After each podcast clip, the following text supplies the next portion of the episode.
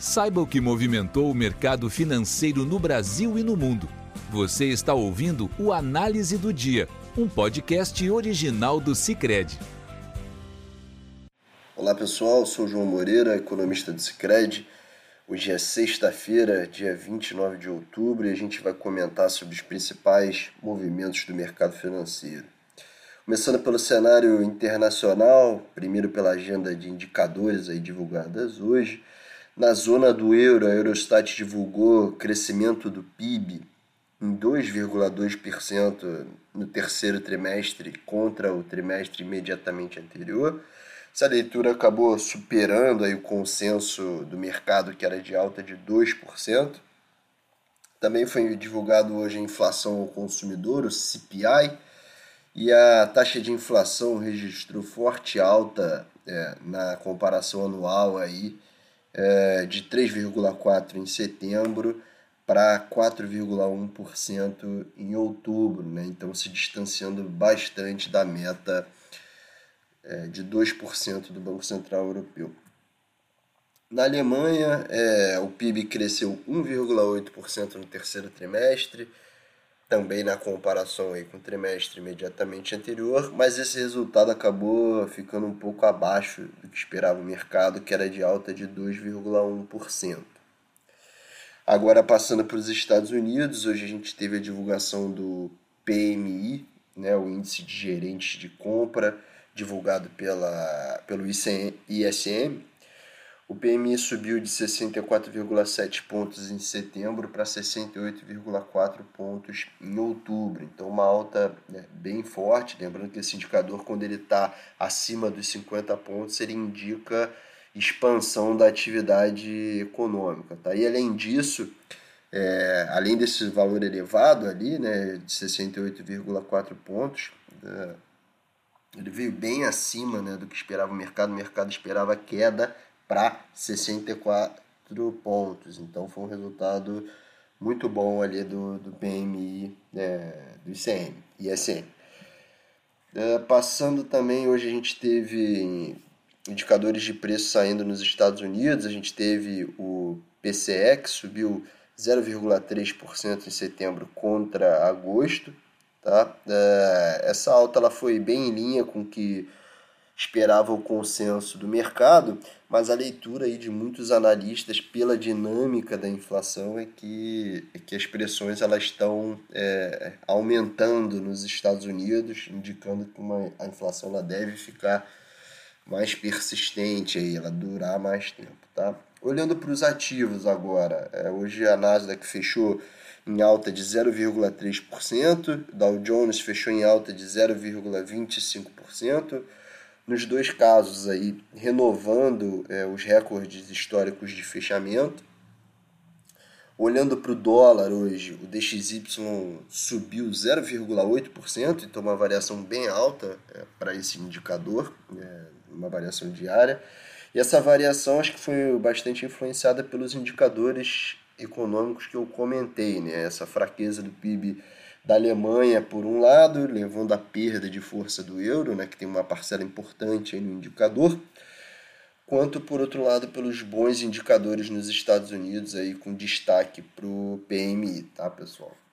Passando agora para o cenário doméstico, a FGV soltou hoje os dados da confiança dos empresários, que é, consolida né, os indicadores de confiança do comércio, serviços, indústria e construção, o indicador subiu 0,4 ponto em outubro, batendo 100,3 pontos. Né? As sondagens da FGV elas são legais porque elas antecipam né, é, movimentos nos indicadores de atividade econômica. Né? E esses últimos dados das, das sondagens sugerem que a economia pode ter entrado no quarto trimestre desse ano em uma trajetória de crescimento. Né? Lembrando que a gente teve grandes frustrações para o crescimento econômico no terceiro trimestre. Se esperava que a gente fosse fechar o terceiro trimestre com um crescimento mais forte, algo que parece que não vai ocorrer. A gente ainda não tem o um número fechado do PIB, mas as projeções indicam isso. Tá? Hoje a gente também teve indicadores fiscais importantes sendo divulgados. O Banco Central divulgou seu boletim de estatísticas fiscais de setembro. O setor público consolidado registrou superávit primário de 18,9 bi no mês, resultado que é bem melhor né, do que o déficit de 64,6 bilhões de setembro do ano passado, mas aí, claro, tem que lembrar que esse déficit do ano passado está muito inflado por conta do pacote né, de gastos para enfrentamento da pandemia que esteve no ano passado. Tá? Então, tem que se fazer essa ressalva.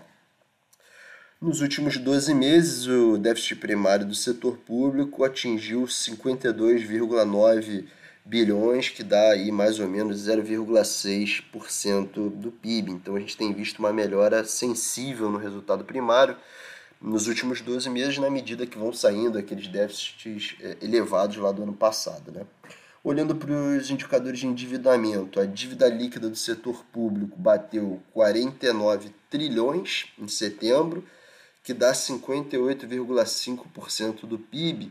E aí, olhando na comparação mensal, é uma queda de 0,8 ponto percentual do PIB na comparação com a dívida que se tinha lá em agosto. E essa redução ela reflete principalmente a desvalorização cambial que se teve em setembro, o que acaba que faz com que o valor das reservas internacionais em dólar, né, que é o principal ativo do governo, ela aumente em reais, né, na medida que você desvaloriza é, o real. Né? Então isso acaba descontando e por isso a dívida líquida cai no mês. Tá? Já a dívida bruta do governo geral subiu para 83% do PIB, um aumento de 0,3 ponto percentual em relação ao agosto.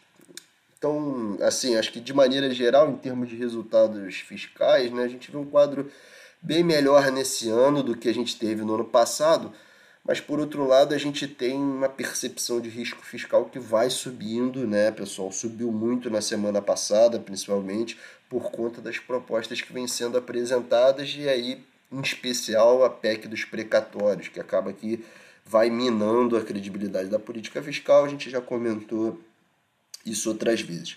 Passando para o mercado hoje, comentar rapidinho, acho que é, os ativos eles repercutiram bastante as divulgações dos balanços da Petrobras e da Vale, além, né, claro, das declarações do presidente Jair Bolsonaro sobre a política de preços da estatal né, e eventuais necessidades ou questões que ele vê de rever a política de preços e tudo, falas nesse sentido. Tá? Então, é, enquanto o balanço da Vale é, acabou desagradando alguns analistas que tinham expectativas mais favoráveis, da Petrobras, por outro lado, parece que agradou, aí, pelo que a gente vê o, os comentários dos analistas. Tá?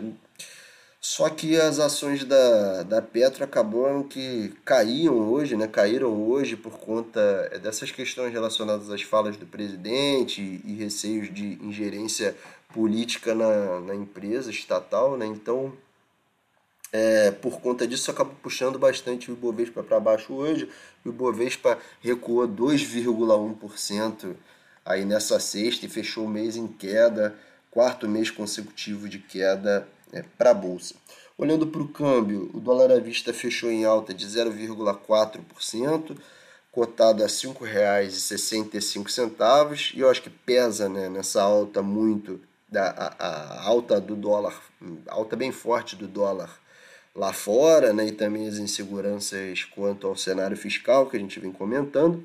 No mercado de juros, hoje foi um dia de, de uma boa correção para baixo ali nas taxas. A taxa do DI para janeiro 25 recuou de 12,5% ontem para 12,2% hoje, enquanto o DI para janeiro 2022 fechou com taxa de 8,36 contra 8,41 ontem, também fechando com, com queda em relação a ontem. Então a gente fica por aqui, pessoal. Eu desejo um ótimo final de semana a todos.